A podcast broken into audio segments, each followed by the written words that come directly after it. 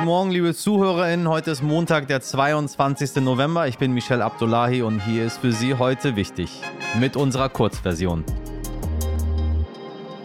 Zuerst für Sie aber das Wichtigste in aller Kürze. In Baden-Württemberg und Sachsen gibt es ab heute in einzelnen Regionen nächtliche Ausgangssperren für Ungeimpfte. Bundesweit gelten strengere Corona-Regeln. In Schleswig-Holstein will der Ministerpräsident Daniel Günther den Druck auf Ungeimpfte erhöhen, notfalls auch mit einer Impfpflicht. Und die Bayern, deren Ministerpräsident Markus Söder wurde vom FDP-Vize Wolfgang Kubicki scharf kritisiert für sein Krisenmanagement.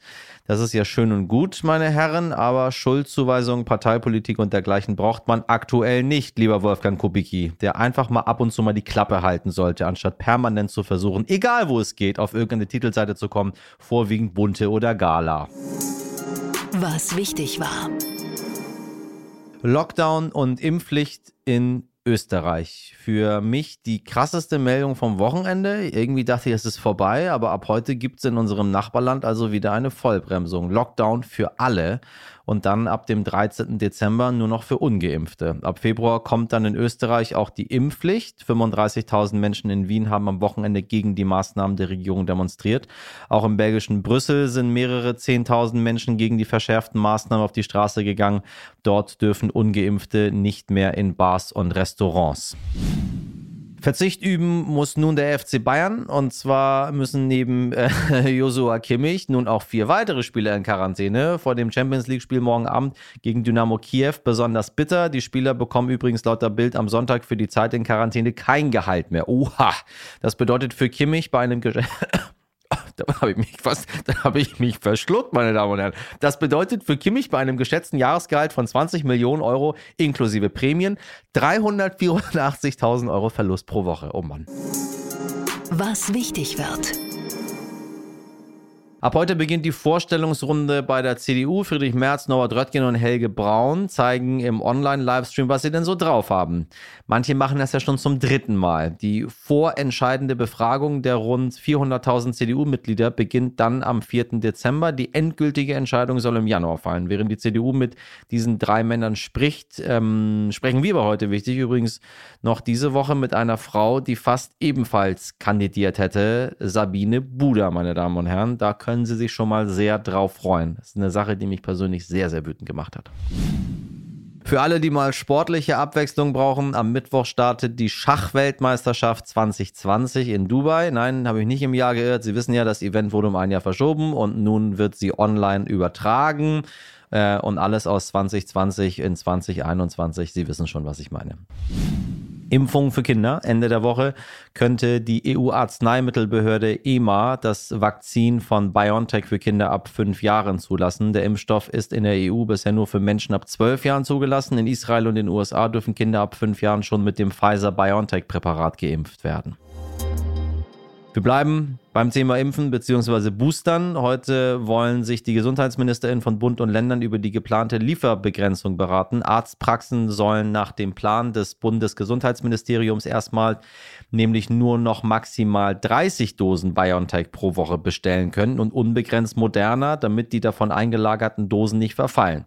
Und während die einen noch über die Dosen diskutieren, sorry, meine Damen und Herren, was für ein dermaßen großer Quatsch, sagt SPD-Gesundheitsexperte Karl Lauterbach gestern Abend bei meinen TV-Kollegen von RTL aktuell ganz klar. Diese Debatte ist zum jetzigen Zeitpunkt falsch. Die Ärztinnen und Ärzte haben auf den BioNTech-Impfstoff gewartet. Der wird in Deutschland sehr stark nachgefragt, weil das Unternehmen halt in Deutschland produziert. Der Moderna Impfstoff ist aus meiner Sicht genauso gut, aber nicht desto trotz, weil eben Moderna und BioNTech nebeneinander bestehen müssen, äh, darf es keine Engpässe geben, weder bei dem einen noch bei dem anderen Impfstoff. Hörerin Pia hat uns geschrieben, bei ihr war der nächstmögliche Boostertermin im Impfzentrum erst Mitte Januar frei, bei ihrem Hausarzt sogar erst Ende Januar. Das ist absoluter, absoluter Wahnsinn, meine Damen und Herren. Aber das passt zu dem, was äh, Karl Lauterbach fordert. Schnelle Impfungen für alle möglich machen, egal wie. Das Infektionsschutzgesetz lässt ja jetzt zu, dass wir tatsächlich den Kreis derer, die impfen, erweitern. Somit wäre denkbar, dass wir nicht nur die niedergelassenen Kolleginnen und Kollegen impfen lassen, sondern auch die Impfzentren wieder voll öffnen und die Apotheken hinzubitten. Wir können sogar Tierärzte und Tierärztinnen hinzu holen. Wir müssen unbürokratisch jeden, der impfen möchte und impfen kann, heranholen. Also wir müssen zusammenhalten, wir müssen jetzt schnell nach vorne gehen und nicht schauen, welche Fehler gemacht worden sind.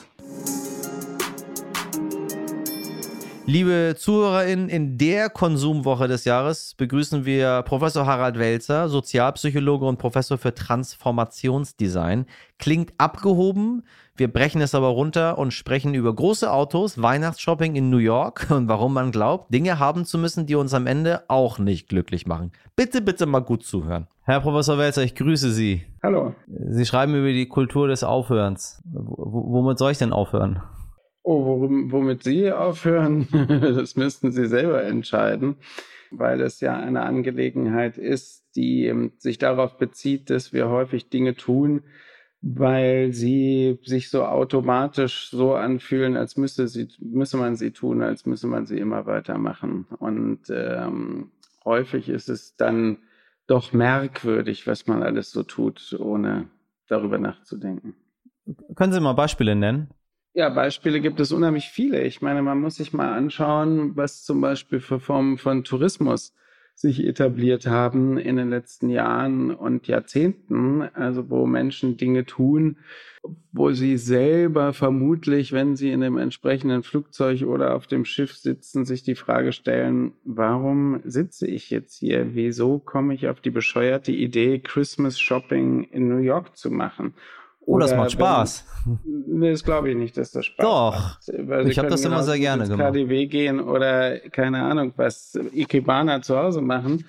Ich will das jetzt nicht ähm, ins Detail sozusagen äh, ausufern lassen, aber ich glaube ehrlich gesagt nicht, dass es den Leuten Spaß macht, sich für zwölf Stunden oder sonst was in ein Flug zu setz, Flugzeug zu setzen und irgendwie bei Kälte durch Kaufhäuser zu gehen, nur weil die in einer anderen Stadt sind. Aber es ist nur ein Beispiel von vielen. Ähm, wir leben halt in einer Konsumkultur, die es schafft, äh, Menschen zu Dingen zu bringen, die sie bei genauerer Betrachtung wahrscheinlich nicht tun würden. Mir ist es zum Beispiel ein totales Rätsel, wieso Leute sich Autos kaufen, mit denen sie nicht in Parkhäuser kommen.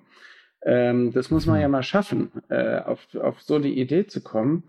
Und insofern glaube ich, gibt es schon ziemlich viel. Oder wir können auf den ganzen Bereich von Sucht äh, sprechen, wo man das ja schön illustrieren kann, dass man Dinge tut, von denen man eigentlich merkt, dass sie einem mehr abverlangen, als sie einem geben. Und das ist vielleicht auch interessant, äh, wenn man über Strategien des Aufhörens spricht. Ja, Aufhören ist ja, weiß ich nicht, es ist so negativ besetzt. Es soll immer alles wachsen, es soll immer alles nach vorne gehen. Aufhören ist irgendwie so ein bisschen, weiß ich nicht, ist so das Gegenteil von dem, was wir machen. Ähm, wie können wir denn aufhören, positiv besetzen? Also ich finde es ja nicht negativ. Ähm, ich finde ja eher das Weitermachen äh, hat so eher den Touch des Hamsterrades oder des nicht innehalten können ja, ja. oder des nicht Luft holen können. Ja? Ja. Sie haben schon recht, das ist positiver besetzt und aufhören ist irgendwie so, äh, warum denn? Alle machen doch weiter. Also sind wir ja im Grunde genommen wieder genau bei demselben Punkt. Äh, das ist aber in der Tat schwierig, positive Begrifflichkeiten zu finden in der Kultur, die pausenlos gewissermaßen immer nach vorne gehen will und pausenlos Steigerung. Deshalb gibt es ja auch ähm, immer so blöde Begrifflichkeiten für was anderes. Wenn man, sagen wir mal, auf Dinge, ähm, wenn man Dinge nicht mehr haben will, dann rufen alle gleich Verzicht. Und Verzicht ist ja auch was Negatives. Ja? ja. Dabei ähm, könnten wir uns eigentlich ja wesentlich bessere Lebensverhältnisse und bessere Lebensstile vorstellen, als wir sie gerade haben und brauchen eigentlich dafür gar nicht negativ besetzte Begriffe, sondern könnten sagen, wir können es doch besser machen. Sie haben mich zum Nachdenken gebracht. Ich danke Ihnen ganz herzlich. Sehr gern.